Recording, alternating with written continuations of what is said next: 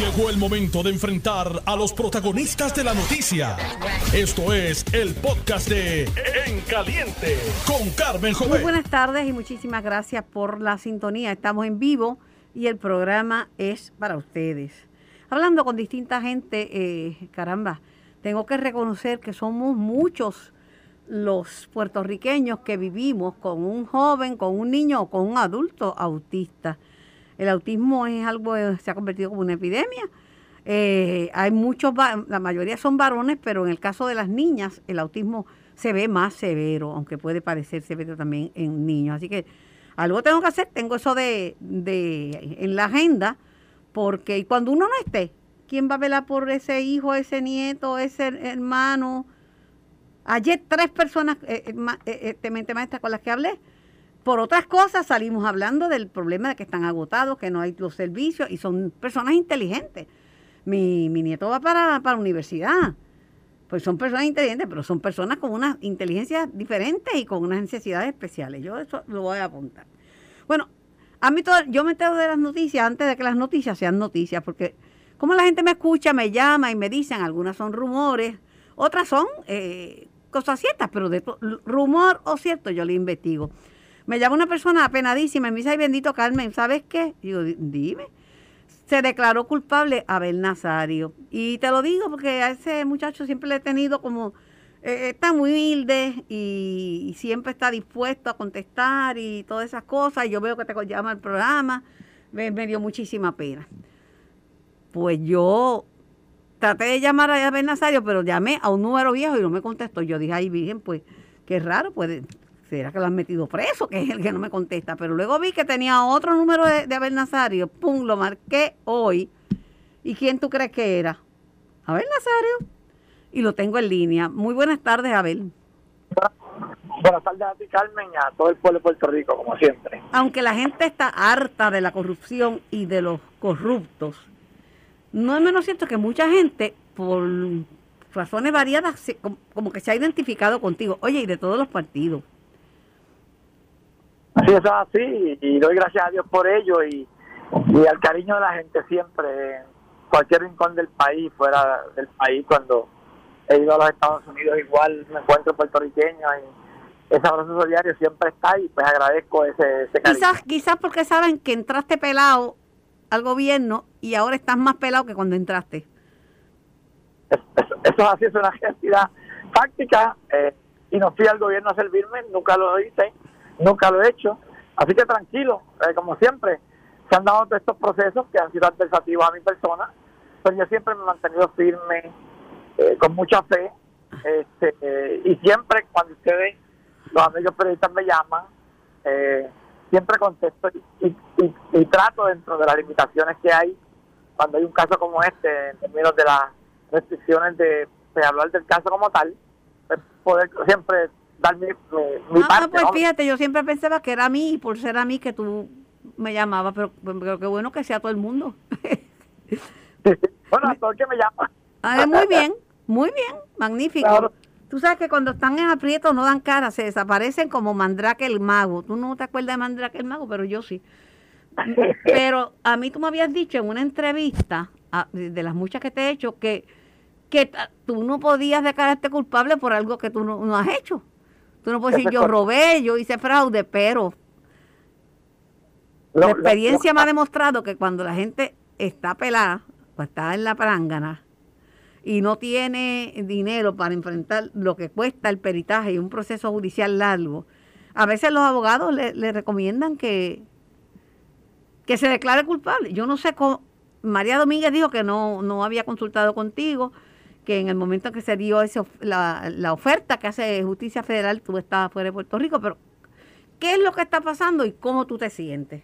Pues, pues- pues mira, eh, la licenciada está fuera del país, este, tan pronto ella llegue, yo no sé si ya llegó al día de hoy, este, me llamará para sentarnos la semana que viene. Eh, Yo siempre he sido respetuoso de la, de lo- del asesoramiento que me dan mis abogados, lo escucharé, eh, veré todos los elementos y yo tomaré una determinación al final del camino. Eh, es una profesional, yo confío, siempre te he dicho que confío en el trabajo que hace. Eh, hemos tenido una química extraordinaria, sobre todo de respeto, eh, y pues quiero darme esa oportunidad, eh, nunca se había dado esa oportunidad, quiero escuchar los planteamientos y tomar una determinación si voy a seguir adelante para ir al juicio por jurado o voy a llegar a algún tipo de negociación con la Fiscalía Federal para, para pasar la página. al, al, momento no tienes la decisión hecha.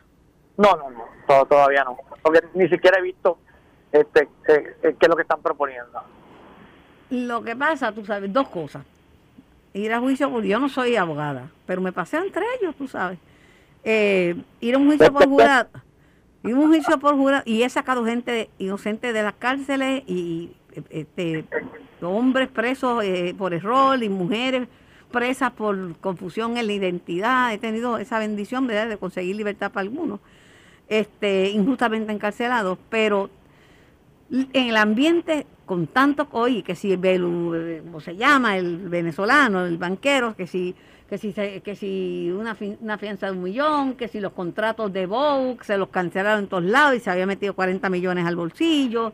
O sea, el clima, el, alcalde de Arecibo, o sea, el, clima está que la gente, a cualquier persona que le haga un señalamiento de corrupción, yo no sé si encontraría un jurado, ¿verdad?, que, pudiera sobriamente evaluar esto, ¿verdad? Digo yo. Que el clima hostil, sin duda alguna, los tiempos han cambiado, las circunstancias han cambiado, y, entonces son elementos que imagino que la, que la licenciada estará discutiendo conmigo. Uno tiene su emoción, uno tiene su, su convencimiento, uno tiene su, su orgullo, eh, pero eh, uno también tiene que pensar en uno y en su futuro, porque la vida continúa y, y solamente uno tiene que trabajar todos los días para poder sobrevivir y echar para adelante salió que el exalcalde de Cataño, Ángel Pérez, se propone ir a un juicio. Y le ofrecieron, parece, declararse culpable, que alegara culpabilidad, como hizo eh, Oscar Santamaría, que ahora está declarando, ahora está cooperando con los federales, el mismo que participó. Este, pero él dice que insiste que va a ir a un, a, un juicio por jurado. Eh, vuelvo y te repito, cada cual pues asume como yo tengo que asumirlo. Este, es un proceso duro, difícil, este, pero hay que seguir adelante y sobre todo pensar eh, en, que viene un día detrás de otro y que hay que pasar la página. Para bien o para mal hay que pasar la página, punto. El, esas negociaciones que se hacen, ¿verdad? Es para, te dicen, mira, si te arriesgas a ir a juicio, nadie sabe lo que va a pasar, pero si te declaras culpable te podíamos dar una sentencia más baja, esto y lo otro, eso son, eso son lo que, las ofertas que hace el Departamento de Justicia. Sí, sí, ese, es el procedimiento y es precisamente eso lo que quiero ver, ver también las condiciones de qué es lo que se pone o no se pone, este y ver todos los elementos, pero si, si te digo que tomar una determinación, te, estaría mintiendo. No, pero lo que, lo que hay, lo que hay es un ofrecimiento de un acuerdo del cual, del cual, tú no has tomado decisión todavía. Sí, se dio anteayer eh, formalmente entre la fiscalía con mi abogada y está afuera del país. Como te dije, ya la semana que viene, pues ya estaré en posición de escuchar a la licenciada y, escuchar sus recomendaciones. Y finalmente, pues es a mí que me toca tomar una determinación final sobre los otras personas que fueron acusadas y están ¿verdad? en el Tribunal Federal por este, caso, eh, se dice que ya varios se han declarado culpables, que aceptaron la oferta de fiscalía. Dos personas aceptaron, los otros seis no, nos hemos mantenido firmes. ¿Dos aceptaron declararse culpables y los otros? Sí, hace tiempo de, eso, de, algunos desde el principio. ¿Cuántos son, ¿Cuántos son los otros? Dos aceptaron el acuerdo y... Son seis, ¿verdad? Seis personas. Pues cuatro no la aceptaron hasta ahora. Pues, no, no. Seis no, no, todavía no hemos aceptado ningún acuerdo. Bueno, hay, hay que ver qué, qué van a decir eso, esos que están cooperando, hasta dónde podrían llegar. Es complicado, yo no, no tengo, no sé qué decirte, ¿verdad? Claro, claro, no.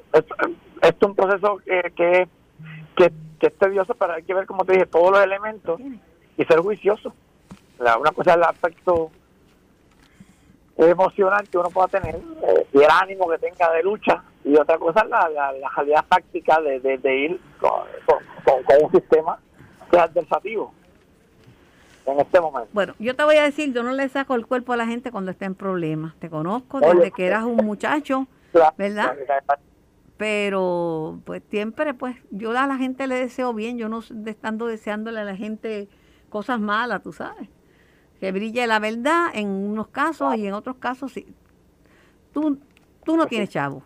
Tienes que reconocer que tú estás vendiendo unas cositas para, para, para sobrevivir, ¿verdad? Pero que tú no, tú no tienes chavo, tú no tienes, tú, no tienes chavo para seguir en este caso. Este. Es que nunca ha tenido. La pero sí, pero la justicia cuesta y los casos largos eh, eh, cuesta más. Claro, sí, es un proceso, un proceso tedioso, eh, costoso y, largo, pero ahí estamos. Yo, yo, yo me comprometo contigo a mantenerte siempre. Tú siempre puedes llamar a la hora que sea y tan pronto yo tome una terminación, tú eres la primera que lo vas a saber. Gracias, gracias Abel. Cuídate mucho, ¿verdad? Y te deseo, ¿verdad? Te deseo lo mejor. Más, que, más que por ti, por el papá tuyo, que te necesita, porque en la ancianidad y en las condiciones en que él está, tú sabes. ¿Cuántos que tiene ya? Ya, 98. Ay, Virgen purísima. Bueno, lo que te, iba a desear es que Dios te diera mucha fortaleza, pero yo creo que tú tienes más fortaleza que yo y me lo debes desear a mí. Gracias, gracias por eso y, seguimos, seguimos. Yo siempre primero, lo, lo, lo demás viene por añadidura. Yo estaría vuelta loca y sin idea, te digo. Yo estaría volviéndome loca. Y tú hablando conmigo aquí. Con, y con mucho orgullo de estar contigo. Ay, Dios mío, bueno, bueno, mucha... Sigue así, sigue ahí batallando y pues... Claro. Que, eh, pues, ah, que, que te ilumine la conciencia. Pide a Dios que te ilumine la conciencia, que te ayude a tomar la decisión, ¿verdad? Que sea la, la mejor. Claro que sí. Te cuídate mucho, Carmen. Siempre un saludo al todo el pueblo de Puerto Rico. Igualmente. Ay, Virgen Purísima, qué difícil. Bueno, tengo al amigo y hermano, doctor José Manuel Saldaña. Para mí, Manuel, una persona pues, que viene del mismo campo que viene esta servidora, el campo de la salud. Eh, ha ostentado muchas posiciones, lo conozco de la Escuela de Salud Pública, pero ocupó la presidencia de la Universidad de Puerto Rico. Hola, doctor Saldaña. Muy, bien, muy buenas tardes, Carmen, como siempre, mi hermana. Nos conocemos hace más de 50 años, así que imagínate tú. Pero 50 años tengo yo, sería que fuiste a ver, a ver el parto en, en Sí, más de 50 años, sí, así es, Manuel, así mismo. Y fíjate que en 50 años nunca hemos tenido ni un sí ni un no. ¿Tú sabes lo que es eso? así. en 50 años. Y nos queremos mucho. Y, y, es más, 50 años ni siquiera, este, es, ni siquiera, ni siquiera cuando te he pegado cuerno y me he ido con otro dentista. Tampoco. Tampoco, tampoco. Muy bien, muy bien. Te llamo porque tengo muchas preocupaciones con la Universidad de Puerto Rico, primer centro de educación superior que tú, que tú dirigiste. Eh, hoy aparece el, el, presidente Ferrao eh, con la propuesta de sustituir la, la, prueba del College Board como requisito de admisión por pruebas preparadas por los recintos. Porque está cuando yo estudié en la universidad, llegar, lograr entrar a la universidad tenía que uno que estar, bueno, yo fui con un promedio altísimo y pude entrar porque estaba, pero llena la universidad. Hoy está en picada la matrícula. Eso es así. ¿Cómo tú lo ves? Pues mira, yo leí esa noticia, ese artículo, ¿no? En la prensa de hoy del presidente Ferrao y me causó mucha preocupación, igual que a muchos, ¿no? El presidente supuestamente sometió a la Junta de Gobierno la semana pasada a un plan, un plan que elimina el College Board como requisito para la admisión. Este, pero hasta donde yo sé ese plan eh, no tiene el aval de la Junta de Gobierno. Este, y hasta donde sé también la mayoría de ellos no lo ha visto. En lo que a mí me plantea una, una gran preocupación porque el presidente no es el que determina la política institucional. La política institucional del sistema la determina la Junta de Gobierno. Eh, el presidente es el, es el ejecutivo que ejecuta la política institucional. Bueno, y esto pues es parte de una política institucional, eliminar este el College Board. Si tú, fueras, si tú fueras el presidente de la universidad en estos, en estos momentos y te encontraras con que tienes unas facilidades grandísimas, muchísimo personal, te cuesta mantener la universidad y no tienes suficientes estudiantes. ¿Qué tú harías, este Manuel? Bueno, mira, lo primero que yo tengo que decir sobre esta decisión es que esto es un disparate monumental. Y esto es un disparate monumental que puede poner en riesgo la acreditación de la universidad. Lo que debiera haberse hecho, y como yo lo he señalado desde hace tiempo, es haber instituido en primer lugar un plan agresivo y efectivo de mercadeo, de mercadeo de la universidad en las escuelas superiores del país, para que para tratar de reclutar los mejores estudiantes. Mira, eso es lo que hacen las universidades privadas. Yo nombraría reclutadores y profesores de la universidad que visiten regularmente las escuelas superiores para mantener una comunicación regular y llevar un plan de mercadeo para la Universidad de Puerto Rico. Otro que yo, y eso eh, sería para, para evitar esta pérdida ¿no? de, de, estudiantes. Pero además de eso, mira, hay que economizar. Hay que economizar en la universidad porque el presupuesto se ha reducido. Pero además de eso hay que buscar recursos adicionales. Bueno, ¿cómo se puede economizar en la universidad? Ahora hay que tener pantalones para hacerlo, o para hacer lo que te voy a decir. Bueno, mira, pues hay que reestructurarla, tanto físicamente como administrativa y académicamente. ¿Qué quiero decir con esto? Con esto a lo que se le teme como el diablo a la cruz, que tienen que ajustar el presupuesto y la empleomanía para compensar por esa reducción de estudiantes.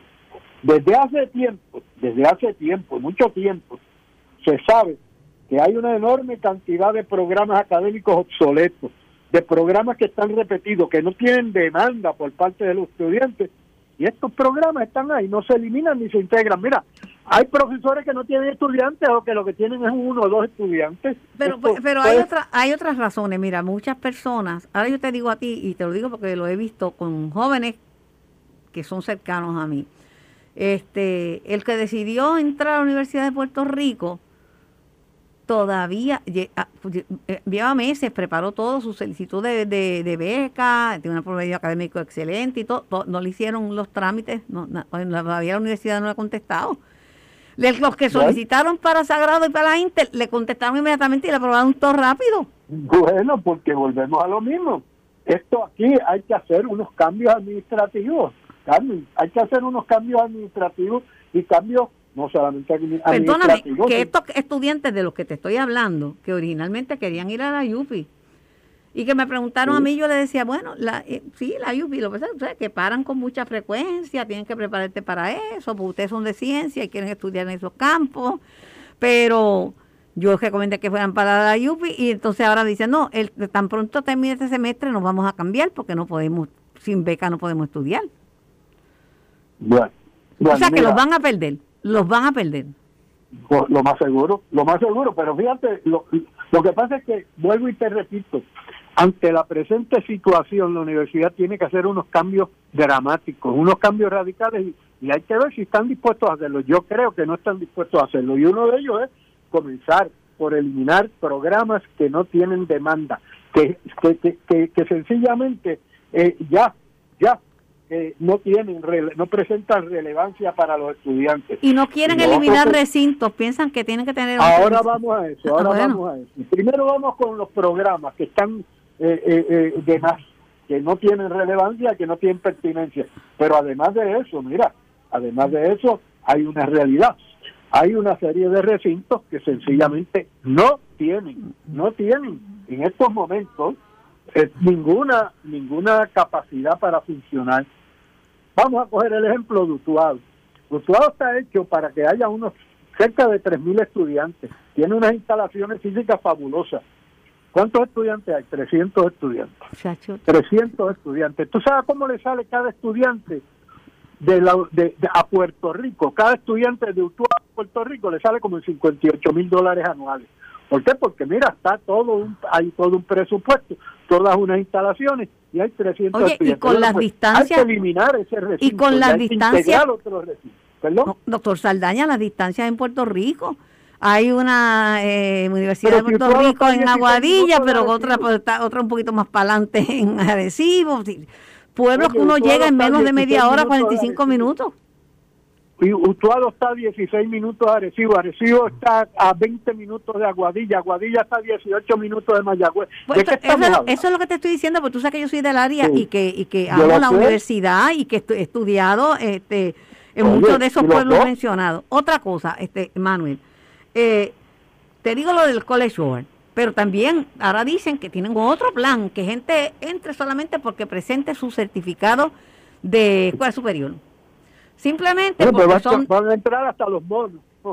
Eso, eso es inconcebible. Entonces dice, no, van a entrar los de la UHS, porque esos siempre han sido bien este, destacados, y los de la escuela especializada de más para allá, y van a entrar, y el, ejemplo que da el presidente, no, entra, no le pedimos requisitos a los confinados y se graduaron muchos con, con buenas notas.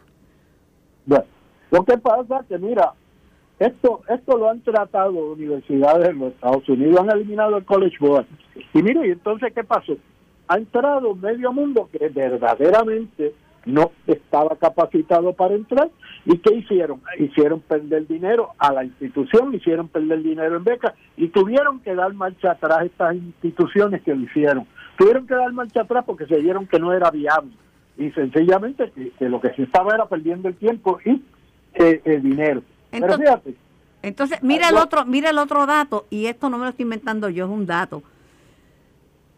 Mm. La Universidad de Puerto Rico, la Universidad de Puerto Rico es el lugar donde van jóvenes que de escuelas privadas que tienen tienen tienen eh, recursos económicos. Los pobres estudian, los pobres, los humildes estudian en las universidades privadas. ¿Cómo tú me puedes explicar eso?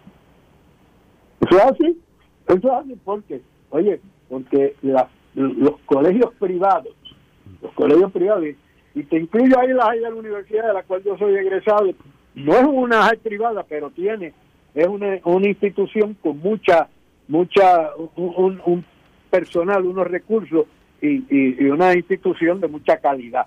Bueno, ¿qué pasa? Que en los colegios privados, pues mira, hay, hay un, un profesorado y hay una, una asistencia de los estudiantes porque los padres tienen que pagar y saben que tienen que hacer que, que sus hijos tienen que ir a la institución, a la escuela. Pero y, porque, participan, no es que sueltan al nene como si fuera una guardería y desaparecen. No faltan, están allí porque los padres están pendientes. ¿Por qué? Porque están pagando, están pagando y están pagando buena cantidad de dinero. Bueno, algunos tendrán becas, pero tienen que pagar la mayor parte de ellos y. Doctor Salma, este, esto, este plan del, del, del presidente de quitar el college board, ¿cómo le, ¿cómo le va a afectar a las escuelas privadas? Porque ahí toman el, no únicamente el college board, cogen el SAT, el LSAT, cuánta vaina Dios creó. Bueno, mira, yo, yo creo que a, la, a las escuelas privadas no le va, al contrario, se va a llenar la universidad de escuelas privadas, pero se va a llenar porque la, eh, los otros no van a pasar el... o sea, mira, si, si eso lo quitan... Ah, pues entonces pues perpetuamos, perpetramos la pobreza extrema y perpetuamos la educación para los pobres. Eso es así, eso es así. Estamos, esto a mí me parece que es una, una verdadera estupidez. Y lo digo sincera y honestamente no se justifica. Si se quiere que haya más estudiantes en la universidad, usted lo que tiene que hacer es un plan agresivo de mercadeo, de mercadear la universidad en, la, en, la, en las escuelas superiores. Y usted tiene que hacer economía. Tiene que hacer economía, ¿cómo? Pues mire, integrando programas, integrando y, darle mantenimiento y, darle mantenimiento y darle mantenimiento porque esa universidad de Puerto Rico no es la misma universidad de Puerto Rico en que yo estudié no no es la misma que tú y yo este, estuvimos no es la misma y, y, pero hay que hacer esas cosas. Ahora, esas cosas que te he mencionado requieren una cosa, requieren pantalones, requiere valor, requiere tener carácter para hacerlo. ¿Por qué? Porque son medidas que posiblemente sean antipáticas, ¿ves? Posiblemente sean antipáticas. Pero es que, es que la vida y el servicio público no es un concurso de simpatía, Manuel. Oye, eso es así. Cuando, cuando a mí me dejaron, mira, cuando cuando yo asumí la presidencia de la Universidad de Puerto Rico, yo la asumí con un déficit de 13 millones de dólares. ¿Qué tuve que hacer? Tuve que tomar medidas antipáticas. Tuve que tomar medidas antipáticas, congelar, congelar el presupuesto, eliminar 5 y 10% de gastos en, en, en todo, across the board, ¿no?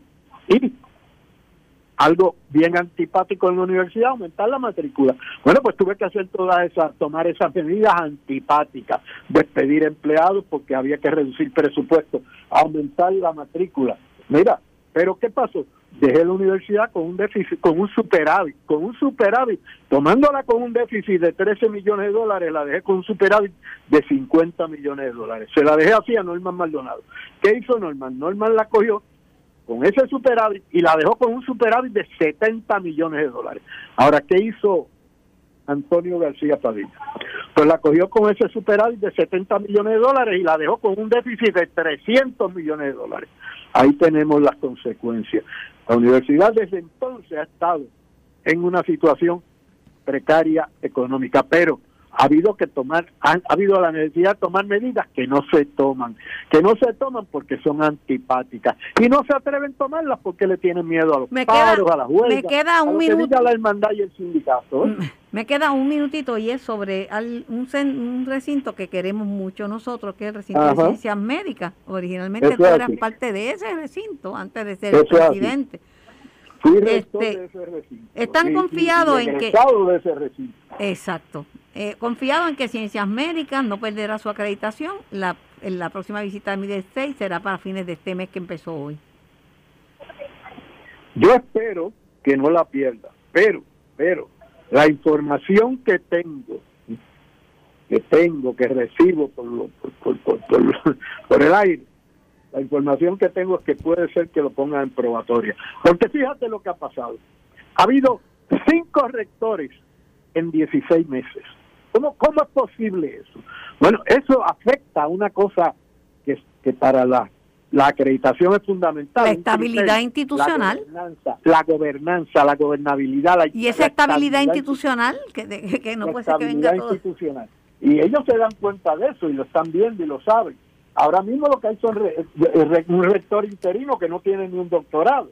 este Y, y en, en una situación que, que el en un recinto que la inmensa mayoría de los grados terminales son doctorados. Bueno, y lo, y lo mismo tiene decanos que están en, te- en- te en voy a dar- en Te, te voy a dar, Manuel, una asignación porque tengo, este, tengo que ir a la pausa, pero hablando de la fuga y la falta de médicos, me habló un profesional de la salud y me dice, Carmen, investigate porque, por ejemplo, según él me dijo, en la escuela de optometría, en mi clase, me dijo el doctor, era, éramos cinco puertorriqueños, los demás eran personas del extranjero. Y yo le digo, ¿y por qué? Me dice, porque le, le- conviene más a la escuela, porque esas personas, nosotros somos, ¿verdad? Pagamos menos el crédito por ser puertorriqueños y pagamos y tenemos nuestras becas PEL, etcétera, pero muchas de esas personas pues pagan mucho más, eso es más lucrativo a las escuelas graduadas, ¿verdad? Relacionadas con el Volvemos de a lo mismo, Carmen, un plan agresivo de mercadeo. Y tiene que ser de mercadeo para el nivel Pero subgraduado. entonces los que vienen de afuera y estudian pero aquí, aunque paguen más, se van pero a ir. Para afuera, para afuera de Puerto Rico, un plan agresivo de mercadeo para que vengan estudiantes extranjeros. ¿eh? Pero, Fíjate tú, ahora mismo, ahora mismo. Pero los extranjeros, el problema es con los- Interamericana, pero Manuel, los extranjeros, el problema es que se... Ha hecho unas facilidades tremendas, unas instalaciones tremendas para que para estudiantes extranjeros, una, eh, cuatro, cinco Pero no puede ser a costa de los que están aquí, porque los que están aquí se presume que por lo menos tienen más oportunidades de, que, de, que- de quedarse. Los que vienen del Ah, extranjero no, no puede se... ser a, a costa, no, no. se- porque- se pero que aquí se compitan, que compitan. Averíguame eso de la escuela de optometría, por favor. ¿Cómo no? Hazme la gestión. ¿Cómo no? Doctor Bueno, José, un abrazo. un abrazo para ti, doctor José Manuel Saldaña, profesional de la salud, odontólogo, educador y pintor. Y bueno, artista. Voy a la pausa. Estás escuchando el podcast de En Caliente con Carmen Jovet de Noti1630. Muchísimas gracias, Nicole, por el 630 y por el 94.3 FM, también por notiuno.com, diagonal TV, audio y vídeo. Tengo en línea al expresidente del Senado, eh, el senador Tomás Rivera Chat. Buenas tardes, senador. Buenas tardes, Carmen, a ti, buenas tardes a los compañeros y compañeras de Noti1 y al público que nos escucha. Tengo muchos, muchas preguntas y muchos temas, pero lo voy a dividir. Las primeras que le voy a hacer, se las voy a hacer en su carácter de, de, lo, de lo que usted ha dicho que va a ser siempre, toda la vida. ¿Qué es lo que usted ha dicho que va a ser toda la vida? Abogado, abogado. Abogado. abogado. Pues son preguntas, abogado, conocedor de su profesión eh, conocedor, de los cánones de ética, que esta es la profesión más reglamentada, la abogacía, ¿sabes? Este, y ex fiscal. Entonces tengo otras preguntas que se las voy a hacer en su carácter de senador, porque son de, de proyectos que han estado ante la consideración del país y que tienen que ver ¿verdad? con la legislación.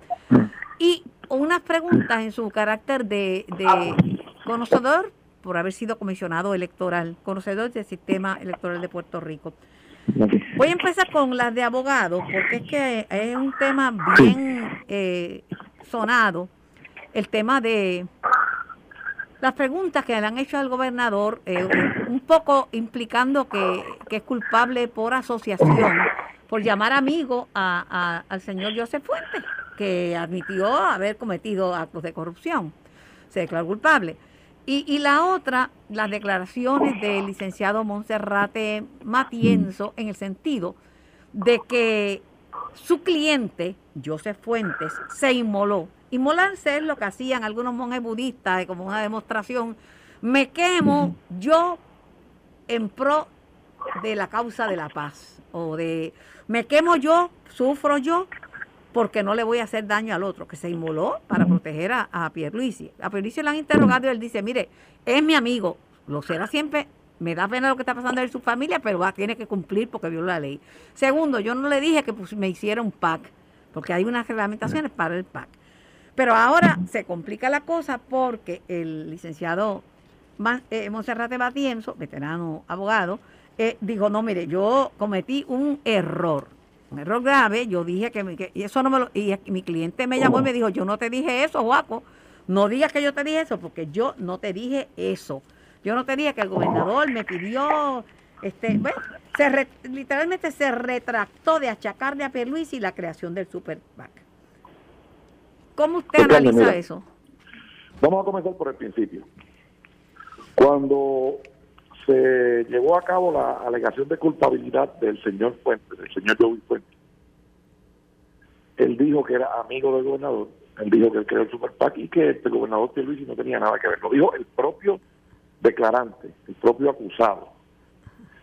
En la conferencia de prensa, Carmen, que se llevó a cabo, donde estaba el fiscal federal y todos los eh, miembros de la fiscalía, de FBI, que de ordinario lo acompañan en la conferencia de prensa, el fiscal federal dijo, en un lenguaje sencillo, que cualquier persona de inteligencia promedio entendería, que el gobernador no tenía nada que ver, que no era tarjeta y que no era objeto de investigación ni señalamiento eh, relacionados con ese pacto. Lo dijo el fiscal en cuatro ocasiones en esa conferencia de prensa. Posteriormente hubo otro, eh, otra conferencia de prensa donde eh, hubo otros acusados, ¿verdad? Y el fiscal federal volvió a reiterar exactamente las mismas expresiones. Así es que... Pero que parecía, es, senador, y perdón la interrupción, parecía que era como que esto era un nuevo ángulo en esta historia después de la conferencia de prensa, de prensa que ya una vez de que haberse declarado culpable, él con este Fuentes confesaba la verdadera historia, que es que él se quemó. Eso es lo que dio a entender Guaco. Ok, entonces déjame de nuevo. en la primera conferencia de prensa, que fue donde él dijo que se iba a declarar culpable, y, la, y, hubo la conferencia de prensa que, la, que todos los periodistas de Puerto Rico que asistieron pudieron preguntar amplia y cómodamente. En cuatro ocasiones el fiscal federal dijo que el gobernador ni su campaña tenían nada que ver con eso, no eran tarjetas y no estaban vinculados. Lo dijo el fiscal. No, yo lo oí. Aquí transmitimos en pleno la conferencia. Muy bien, ok, entonces, así que lo dijo el fiscal federal. Luego hubo otra conferencia de prensa, pero ya desde ese momento estaba la alegación de culpabilidad. Desde ese momento. O sea, vuelvo cuando lo van a sentenciar, que es distinto. Una cosa es la alegación de culpa, otra cosa es la sentencia. Pues en ese momento eh, se reiteró exactamente lo mismo, en términos de que el gobernador ni tuvieron nada que ver con la investigación ni eran tarjetas Y al día siguiente, el, licenciado Joaquín eh, Monserrate, que es un gran puertorriqueño, un gran colega, una persona que yo tengo muchísima estima y respeto profesional, hizo unas expresiones de que su cliente se había inmolado porque Pierluisi le había pedido eh, crear el PAC y verdad y que por tal de salvar a Pierluisi y a otras personas pues se declaró culpable. Eh, posteriormente, eh, pues tú tienes que rectificar, ¿verdad? Y tal cual yo lo conozco, que es un caballero, que es un hombre cabal, eh, el licenciado Joaquín Monserrate, rectificó. Él pudo haberse quedado callado, eh, Carmen. Sí, sí, pero, pero, digo yo, esto no, es una, es, yo no sé, no entiendo, por eso llamé, no voy a emitir opinión. pero, permíteme, Carmen, yo te voy a explicar. Si tú me pero, no, pero mira lo que yo no entiendo. Si su cliente no le dijo eso, ¿por qué porque yo creía que era una violación de la relación privilegiada abogado-cliente. Pero si el cliente no se lo dijo, ¿por qué él decir una cosa así que levanta sospechas sobre el gobernador de horrible? Pues muy bien, Carmen. Pues como te iba diciendo, el licenciado Joaquín Monserrate, que es un hombre cabal, rectificó sobre el grave error que cometió y así lo dijo.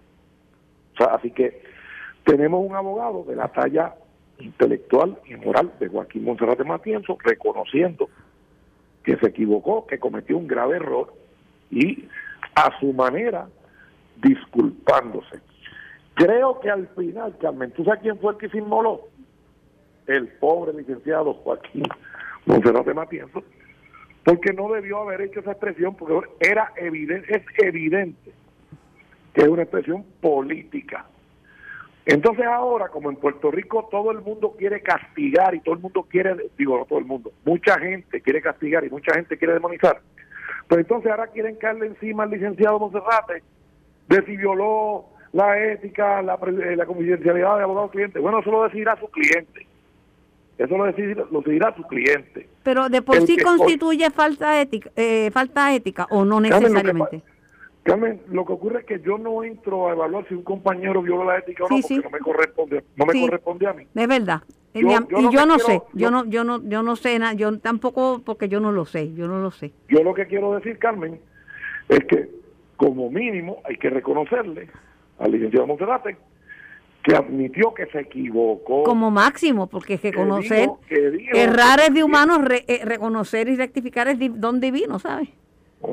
Que dijo que su cliente le advirtió que él nunca le había expresado eso sobre el gobernador. Tan simple como eso. Así que si eso va a tener una consecuencia jurídica legal, pues yo no sé, Carmen. Si hubiese sido un abogado estadista, si hubiese sido un abogado estadista, yo te aseguro a ti que estarían los gremios de prensa, los analistas, eh, estos antiestadistas, anti-PNP, los politiqueros que están por ahí pidiendo que le radicaran una querella. Pero como Juaco no es estadista, pues entonces se la van a perdonar, Carmen, ellos y posiblemente su cliente. Pero yo tengo la más alta opinión, en términos profesionales y personales, de Joaquín Monserrate Matienzo. Y diciéndote eso, te digo que se equivocó malísimamente. Yo lo tengo en alta estima porque no soy justa, porque lo conozco desde que era una niña y desde, pues, no, tengo que tengo que ser cuidadosa con lo que digo y lo, no, no, lo confieso, lo admito, o sea, por eso le pregunto a otro, le pregunto a usted. Este, bueno, eh, en la mucha en la mente de mucha gente quedará que Luis y este se tuvo que ver, porque así es la política, pero eso no lo puedo resolver. Carmen, Carmen, los que no son PNP, los que no son estadistas y van a ser siempre enemigos del PNP, de la estadía del líder PNP, siempre van a pensar lo peor. Pero con todo y esa noticia, Juan Dalmau está pidiendo al gobernador que explique. Pero, licenciado. tú, me permites, Carmen, para, para yo no, no interrumpirte. Ok, mira, Carmen, pues mira, Juan Dalmau ni el PIB tienen autoridad moral. Juan, Juan Dalmado es un charlatán, encubridor del acosador sexual que él trató por todos los medios de que no los procesaran. Él, el Comité Especial del PIB y la senadora del Partido. Así que si alguien no tiene autoridad moral para nada, es Juan Dalmado que se ha comportado como un charlatán en, este, en ese tema. Bueno, tengo otra pregunta y es, tiene que esto es bien técnico, ¿verdad? De negociaciones, esas negociaciones preacordadas. Yo este hablé con Abel Nazario. Abel Nazario podrán decir muchas cosas. Yo conozco de que era un muchacho Y hasta víctima de bullying ha sido toda su vida porque tiene un lunar, un hemangioma en la cara y él echado para adelante con eso, pues hasta ido para adelante y no. Y contesta, no importa los chavados que esté, siempre contesta las llamadas. Y yo pensé que era a mí, pero me dice, no, yo le contesto a todos los periodistas. Eh, él me dijo a mí, que él me puede declarar culpable de una cosa que yo no he hecho. Pero ahora hay una situación, ¿verdad? que su abogada María Domínguez le, tiene una oferta del Departamento de, Justicia Federal a cambio de que se declare culpable. Él no ha tomado la decisión, pero por otro lado, usted sabe lo que cuesta una representación del Tribunal Legal, usted mejor que nadie, en el Tribunal Federal y, y, y, y, Abel está en la prangana, literalmente, vendiendo cosas para sobrevivir. Pues, Carmen, ningún abogado puede anteponer sus honorarios a defender dignamente a su cliente. Punto. Entiendo, pero no por honorario, sino simplemente porque el clima, como está el, como está el prejuicio, como está... Por eso, pero, pero, ningún abogado puede sucumbir a ninguna circunstancia para defender a su cliente y defender los principios. Yo no estoy diciendo bajo ningún concepto que la licenciada Domínguez lo ha hecho. Así que yo no estoy diciendo eso. Eh, yo no estoy bajo ninguna circunstancia eh, juzgando lo que la licenciada Domínguez, que es una excelente abogada, eh, haya discutido con su abogado. Ahora bien, la realidad es que la gente pobre, como Abel, que es un hombre pobre, que es un joven de Yauco que se levantó con sacrificio, ¿verdad? Y que cometió el error que cometió y lo admitió Carmen, pues. Eh, si ese error debería ser un acto criminal o no, pues esa es otra discusión, pero la gente pobre, Carmen, a veces no tiene para defenderse y tienen que recurrir a una delegación para poder sobrevivir y Justicia como una perra flaca que muerde al más pobre. Eso lo escuchaba yo en los pasillos del... Así que yo, sé que Abel es un hombre bueno. Abel es un hombre que siempre ha estado muy atento a su familia, a sus papás, a su abuelo, que fue el que lo crió, y a su abuela, que la adoró y que era, él tenía una gran devoción por ella. Sé que Abel no tiene ningún problema en que se sepa que es un hombre pobre, porque él es sumamente humilde. Y yo pues mantengo alguna comunicación con él, lo he ayudado todas las veces que he podido, pero lo que ha planteado Abel es lo que viven muchos puertorriqueños y puertorriqueñas que no tienen capacidad económica y, en los, tribunales. Eso es una verdad como un templo.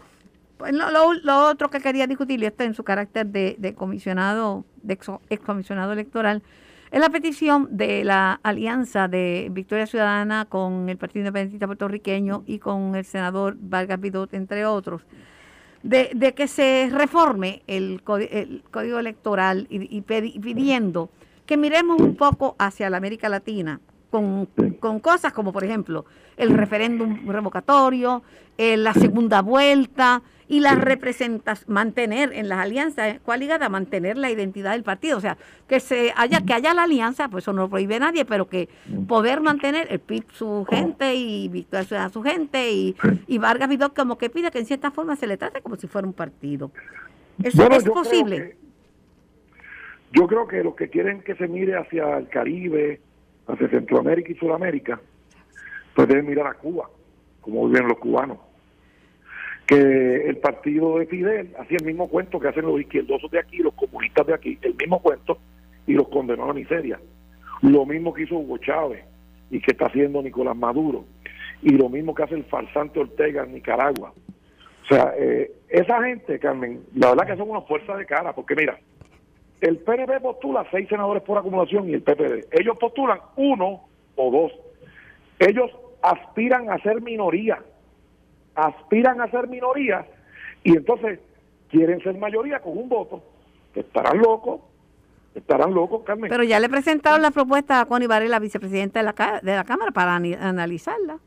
Bueno, pues Carmen, este, la ciudadanía americana te garantiza a ti la libertad de expresión y de reunión. Así que ya veremos, Carmen, lo que pasa. Bueno. Ya veremos lo que pasa. Ya veremos. Bueno, gracias por expresar sus puntos de vista y contestar mis preguntas para aclarar todos estos puntos. Estamos, estamos hablando del Igualmente yo. En el estudio, el representante popular, presidente de la Comisión de Hacienda, el que vea con los chavos, Jesús Santa. Saludos, representante. Saludos a ti, Carmen. Saludos a todos los buenos amigos de Noti 1630. Dirán lo que digan, pero eh, eso más, si ya como que lo titubea, ¿verdad? Si algo tengo que reconocer de él es que es una persona que dice lo que piensa, eh, y punto. Eh, me guste o no me guste, pero, pero por lo menos tiene la valentía de, de, contestar y plantear las cosas como él las ve, obviamente. Yo no, yo no sé los demás, pero yo no, no, no, no ha habido una vez que yo lo llame y él sabe que yo le voy a preguntar directo al hígado porque sabe que le voy a preguntar.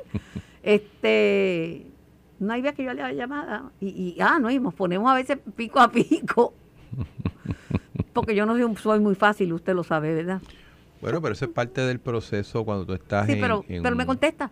no por eso y, y, y, después que sea con respeto, yo sé que a veces es un poco fuerte dentro de su expresión, el señor presidente o pasado presidente del Senado, eh, que inclusive le ha llevado cierto desprecio de algunos sectores eh, políticos y sociales por su, su fogosidad, por decirlo así pero es su estilo. Pero muchos partidos quisieran tener uno así. Oye, claro, y, y, yo creo que cada persona tiene su estilo y yo creo que eso es respetarlo. O sea, no pueden haber eh, 20 personas iguales. Yo, lo conocí como abogado, no era senador, no está en política ni nada. Lo conocí, ¿Fiscal? lo conocí como fiscal, sí.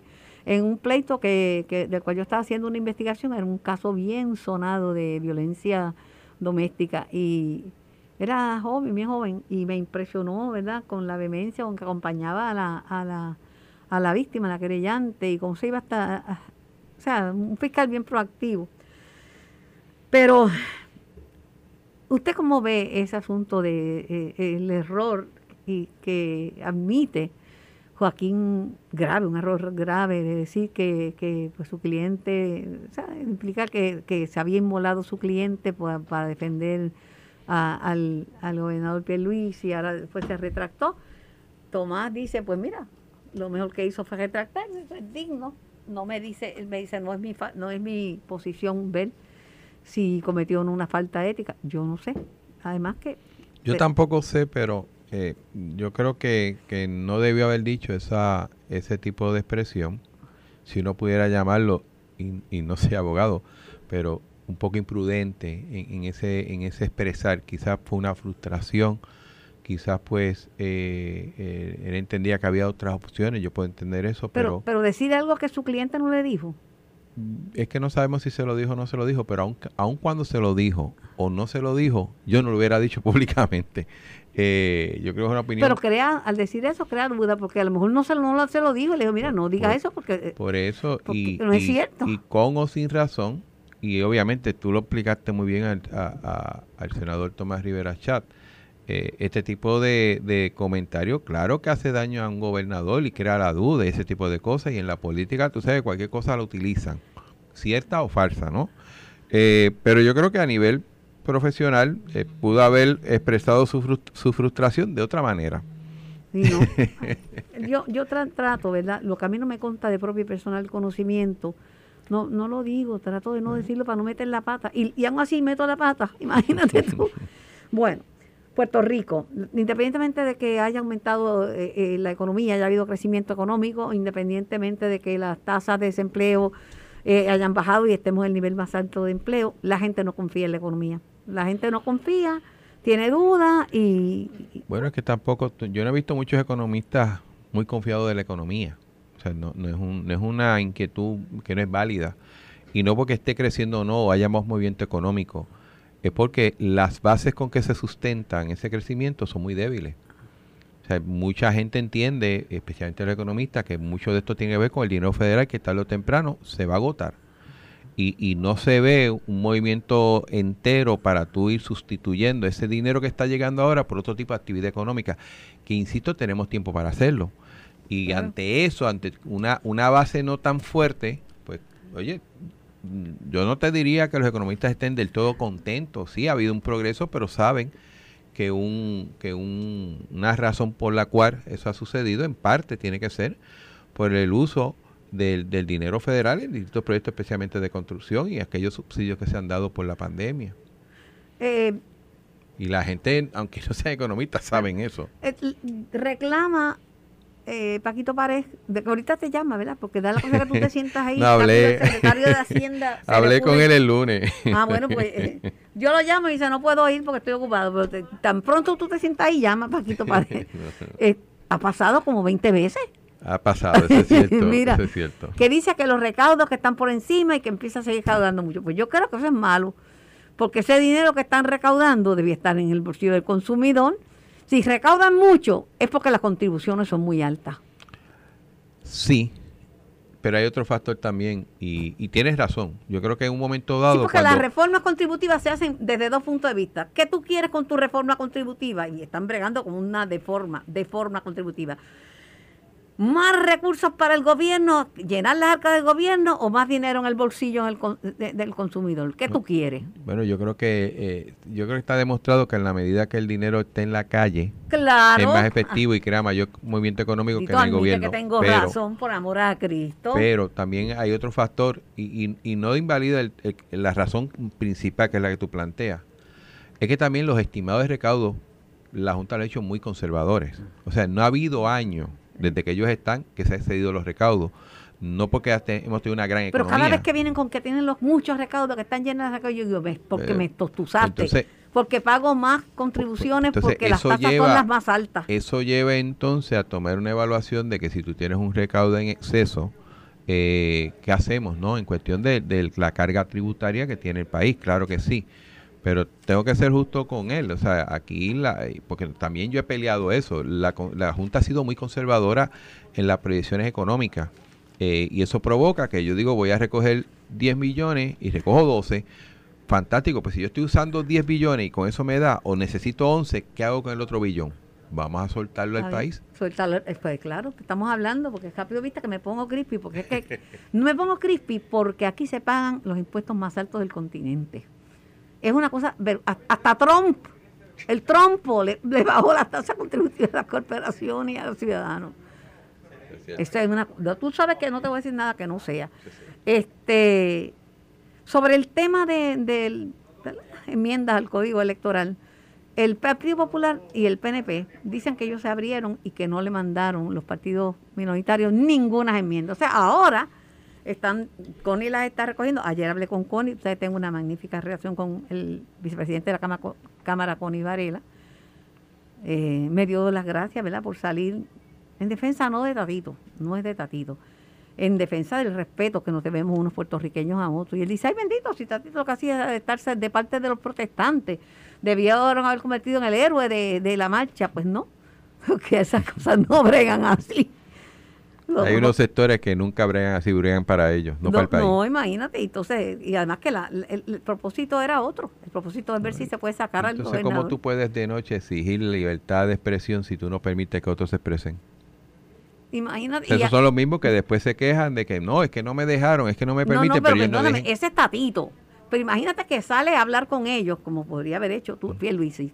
¿Con qué le hubiera pasado? Le arrancan la cabeza. claro. Mira, pues entonces están pidiendo, yo, yo conozco un poquito de materia electoral, he estado vinculada a la Comisión Estatal de Elecciones desde que era el Tribunal Electoral, o sea, tú habías nacido y eras grandecito. Sí, 1976. Por eso, no me vengas con esa carita como que vieja esta. No, no. no, no. 77 fue el primer recuento de mi papá. Por eso, y yo estaba allí, y yo estaba allí. Y le pegaba bellones que lo volvía loco. Este, yo lo que quiero decirte es que en tu partido, en tu partido, y en el PNP. Este, yo creo mucho en cosas buenas que pasan en Latinoamérica, pero tu partido, la gente, la gran mayoría lo que quiere es la unión permanente con los Estados Unidos.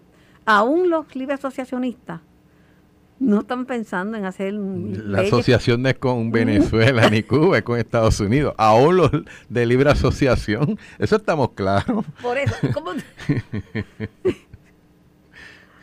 mira, olvídate. No le voy a preguntar nada, nada más con el testigo. I rest my case. Eso quiere decir gané. Gané. Esto fue el podcast de En Caliente con Carmen Jovet de Noti1630. Dale play a tu podcast favorito a través de Apple Podcasts, Spotify, Google Podcasts, Stitcher y notiuno.com.